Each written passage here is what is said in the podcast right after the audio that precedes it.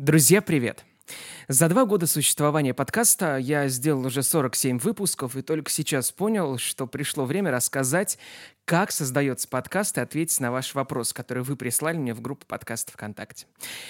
Напоминаю, меня зовут Никита, мне 24 года, и в этом году я закончил магистратуру Саратовского государственного университета имени Николая Гавриловича Чернышевского с красным дипломом.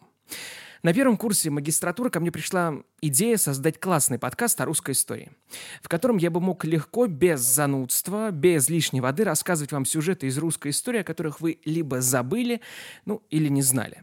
Сложнее всего было придумать название подкаста. Я точно помнил о том, а, что как лодку назовешь, так она и поплывет. Вариантов было масса, но все было не то, пока однажды я не вспомнил выражение, которое часто повторяет моя бабушка. Говоря о далеких временах, она говорит «при царе Горохе». И тут я понял, что все, что произошло более чем 20 или уже 30 лет назад, можно отнести к этой фразе. Было при царе Горохе.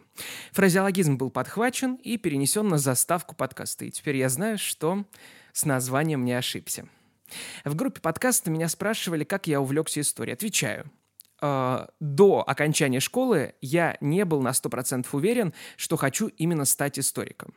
Моей мечтой было выучиться на журналиста и стать новостным корреспондентом и ездить по разным съемкам, ну и так далее.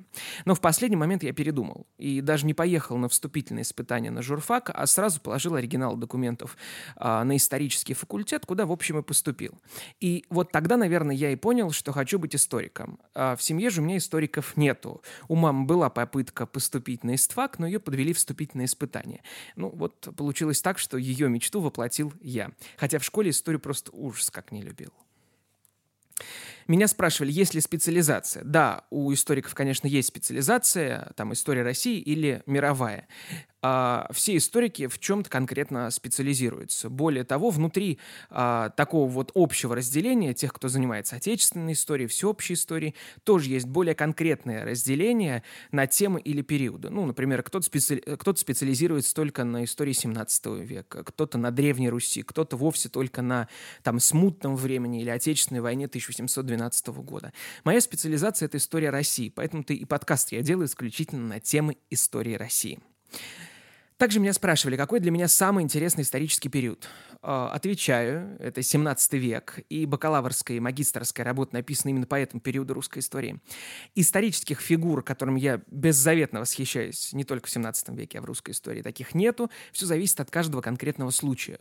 Ну, например, восхищаюсь Пироговым в Крымской войне, восхищаюсь Потемкиным во время эпидемии 1771 года, восхищаюсь Барклаем де Толли в период Отечественной войны 1812 года и так далее. А теперь про подготовку к подкасту. Подкаст занимает просто львиную долю моего времени. Я работаю над ним каждый день. Ну, почти. Если разделить неделю на блоки, то у меня их получится три. А первые три дня я собираю и читаю весь материал какой-то конкретной теме, два дня пишу текст, и один день записываю материал, монтирую и потом выпускаю. И один день в неделю, это обязательно, я совершенно не занимаюсь подкастом, отдыхая между выпусками. Я даже в этот день не мониторю группу подкастов ВКонтакте, вообще никак. Меня спрашивали, какой подкаст мне нравится и... или какой я люблю. Отвечаю, э, я практически вообще не слушаю подкасты. Ну, к своему стыду у меня просто не хватает на это времени. Я так занят подготовкой своего подкаста, что очень-очень редко я могу послушать какие-то другие подкасты. Ну, разве что так скажем, с периодической э, частотой мониторю э, в целом подкасты, что происходит нового в подкаст-индустрии, какие подкасты новые появляются, вот, и так далее. Но я не могу слушать разговорные подкасты, где там несколько ведущих обсуждают какую-то тему. Подобные ток-шоу у меня вообще, это, это не мое. Вот, я не люблю подкасты, в которых ведущий долго подбирает слова или делает вот так вот или в самый интересный момент куда-то уходит э, далеко от тем, причем уходит так далеко, что уже обратно возвращаться нет никакого смысла. Вот. А записывать по подкаст по памяти, то есть, ну, вот так вот садиться перед микрофоном и начинать рассказывать какую-то историю, мне кажется, это очень интересным занятием, потому что мысли путаются, убегают, часто ты просто не успеваешь их ловить, и потом на монтаже понимаешь, что, эх, вот здесь бы, вот здесь бы вот эту вставочку надо сказать, но уже поздно. Вот. И слушатели от этого быстро устают. Я знаю, я сам от этого быстро устаю, поэтому и от этого время подкаста увеличивается просто в геометрической прогрессии.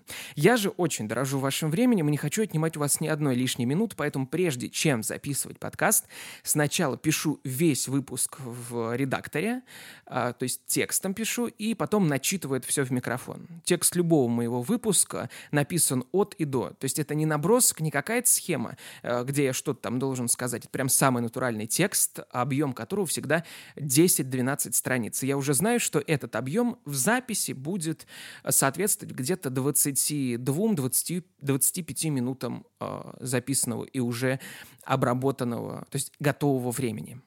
Однако ни в одном выпуске вы не услышите, что голос звучит механически. Ну, то есть, словно так, как будто текст читают с листка.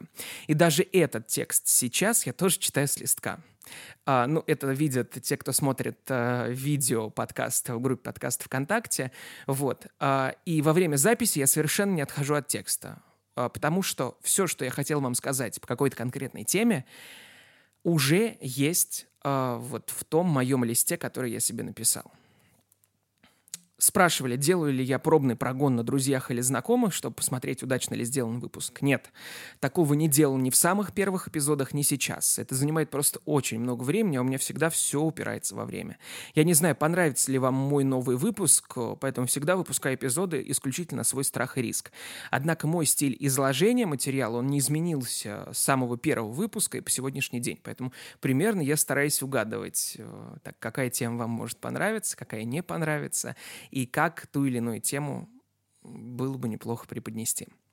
При подготовке к любому выпуску я пользуюсь только той литературой, в которой на 100% уверен. Я не пользуюсь историческими статьями с каких-нибудь неизвестных мне а, интернет-сайтов, не пользуюсь а, даже Википедии. Бывало такое, что тема, которая мне очень нравится и по которой я мечтал очень долго сделать выпуск, она просто не имела доступных источников. И тогда от нее приходится отказываться. Вот. И те или иные подробности, вот вы спрашивали, где я нахожу там какие-то интересные подробности той или иной истории, вот эти все подробности, которые как раз и делают э, любую, совершенно любую тему живой и интересной, я ищу все в той же литературе. Вообще должен сказать, что первый этап работы над, подка над подкастом, он слам самый сложный. Порой приходится читать и сортировать просто тонну литературы. Иногда, чтобы написать 10-12 страниц печатного текста для подкаста, приходится прочитывать за 3-4 дня а, по 400 страниц разной исторической литературы. А бывает так, что материал по теме содержится ну, в каких-то двух таких небольших книжечках, и тогда остается только интересно преподнести материал, и все. В общем, каждый раз все по-разному. Некоторые мои преподаватели также слушают мой подкаст. Э, они говорили мне об этом в институте, поэтому для меня это всегда, знаете, работает как стимулятор. А, я и без того очень кропотливо проверяю все исторические факты, которые выдаю в выпуске, так как для меня это важно, вот, чтобы мой авторский исторический подкаст был очень точен именно с точки зрения истории. А поскольку подкаст слушают еще и мои преподаватели, то это вдвойне ответственно. Ну, как говорится, не хочется ударить в грязь лицом.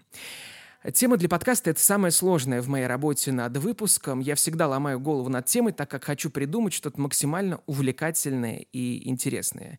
И здесь мне подсказывает мой внутренний голос. Когда я придумываю тему, он всегда говорит мне, э, чтобы сам я стал слушать, а чтобы нет вот что сам, э, что сам я хочу слушать, а что не хочу слушать. Вот, и те темы, которые я бы сам никогда в жизни не захотел слушать в подкасте, ну, потому что они для меня там скучные или по каким-то другим причинам, вот, я их даже не записываю себе в заметки. И уже потом, когда сформирована тройка тем, я выдаю вам ее на голосование в группу подкаста ВКонтакте, где вы уже сами принимаете решение, в каком порядке вы хотите слышать темы. Вот, и, кстати, это придумал я почему-то, это придумал я только в третьем сезоне. До этого крайне редко предлагал вам темы для голосования, теперь же планирую это делать регулярно. Вот, например, в первом голосовании третьего сезона до, до последнего было непонятным, какая тема в итоге займет первое место. И на момент подготовки второго выпуска третьего сезона тема про Ивана Сусанина выигрывала у темы про борьбу Москвы и Твери всего на один голос, из-за чего я несколько дней оттягивал а, подготовку второго выпуска подкаста, ну, ожидаешь, что соотношение голосов может измениться в любой, в любой момент. Но Сусанин все-таки так и остался на втором месте. Вот. Вообще, а, каждый раз, когда я сажусь за написание нового выпуска подкаста, первое, что мне кажется, что я просто не смогу написать эти 10-12 страниц печатного текста. Вот, честное слово, говорю, так а, происходит каждый раз. Вот. Но поскольку по природе своей я человек очень болтливый и очень долго могу разговаривать на темы, которые меня вдохновляют, вот, э, мне стоит только поймать волну, и тогда уже понеслось. Тогда я пишу очень быстро. А также спрашивали, брал ли я какие-то специальные уроки постановки дикции голоса. Отвечаю, что нет, э, никогда не брал. Но еще, э, когда я учился в школе, я 10 лет э, занимался народным пением у очень профессиональнейшего преподавателя. Очень много ездил по песенным конкурсам. Вот. Ну, чтобы было понятнее, знаете, вот кто любит фигурное катание, кто в теме, те знают, что фигуристы очень много времени тратят на подготовку. Да, они очень много времени проводят на льду. Ну, буквально с раннего утра там, и до позднего вечера с некоторыми перерывами. Ну, впрочем, это справедливо для любого вида спорта. Вот. А вот у меня было примерно то же самое. Я приходил со школы, уходил на пение, откуда порой возвращался там в 10, а то и в начале 11 вечера. А перед конкурсом я просто жил в музыкальной школе. И вот благодаря этому у меня очень хорошая дикция, и не хочу хвастаться, но, как все отмечают а, в комментариях на разных платформах подкаста, довольно приятный голос. Вот ломку голоса, который у мальчиков происходит в возрасте 14-15 лет, я пережил очень мягко. Потому что часто бывает, что в детском возрасте э, голос очень красивый, сильный, такой приятный, а потом происходит ломка, он становится низким, грубым, плоским, совершенно э, непластичным и совершенно некрасивым. Вот таких примеров много не только в истории, таких примеров много даже среди моих знакомых. За голос, за моим же голосом очень хорошо следили. И в период ломки постоянно давали голосу ровно такую нагрузку, которую он мог выдержать. И вот здесь важно не дать ему полностью расслабиться голосу и не сорвать его. Тогда все будет хорошо. И, вы знаете, была даже очень интересная история, которую я никогда не забуду и постоянно всем рассказываю. Случилась она в период конкурса народной песни имени Лидии Андреевны Руслановой. Это очень престижный всероссийский конкурс исполнительной народной песни. Он проходит всего один раз в три года. И вот на моем счету это был уже второй конкурс, э, второй конкурс Руслановой.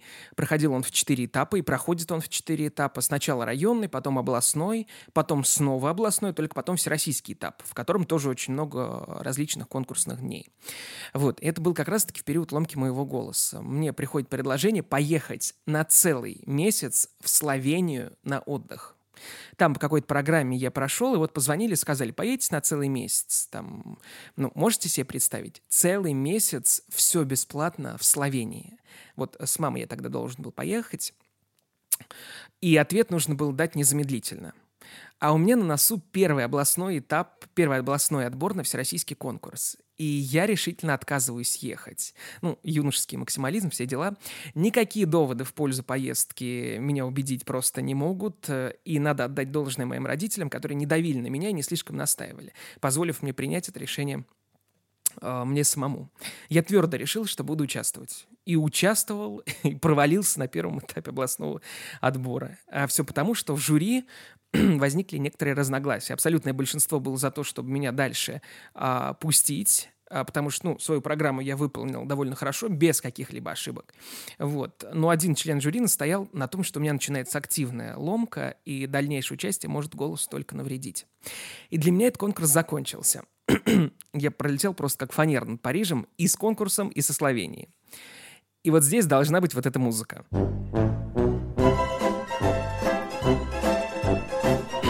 Спрашивали, а буду ли я снимать а, ролики на YouTube.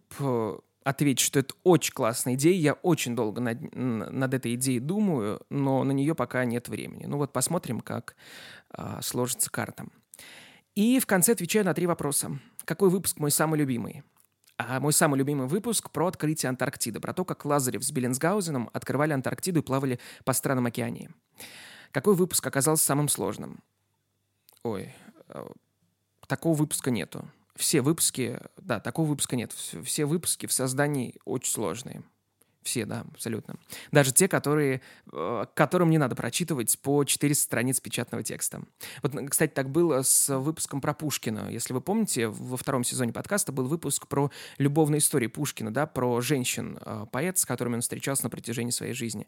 Вот, есть такая книга «Дон Жуанский, Дон Жуанский список, Дон Жуанский список Пушкина». Там что-то книга порядка 300 страниц содержит, и она в целом содержит весь интересный материал, тот, который мне нужен был. Ну, почти весь. Вот. И тогда я ее за несколько дней прочитал, эту книгу, все 300 страниц, и потом написал по ней подкаст. То есть здесь было легко, потому что я сразу нашел книгу и начал по ней готовиться. Вот. А иногда бывает так, что э, очень долго приходится именно подбирать материал, еще до стадии читки этого материала.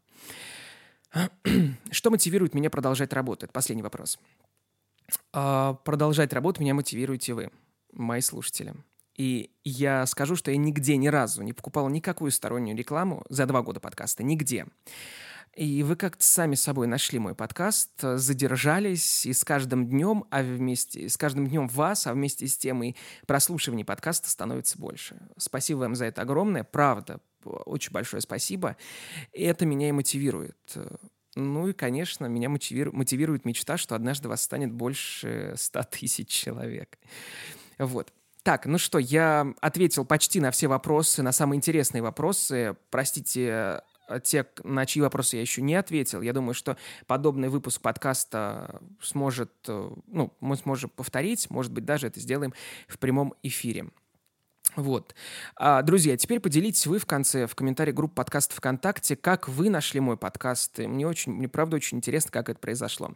В общем, подписывайтесь на группу подкаста ВКонтакте. Подкаст можно поддерживать. Я напоминаю всем огромное спасибо, кто поддерживает мой подкаст. Я не знаю, кто сколько переводит в поддержку подкаста, но даже небольшая сумма позволяет подкасту развиваться быстрее. Спасибо, что дослушали выпуск до конца. Может, когда-то в ближайшее время, повторюсь, мы встретимся с вами в прямом эфире и поговорим про то, кому какая тема из трех сезонов подкаст понравилось больше. Поговорим о ней более подробнее. Это тоже все зависит исключительно от вас. Пишите мне в группе подкаста ВКонтакте, конечно, а, если вам эта идея понравилась, и встретимся. Меня зовут Никита Исанов. Всего вам доброго. До свидания.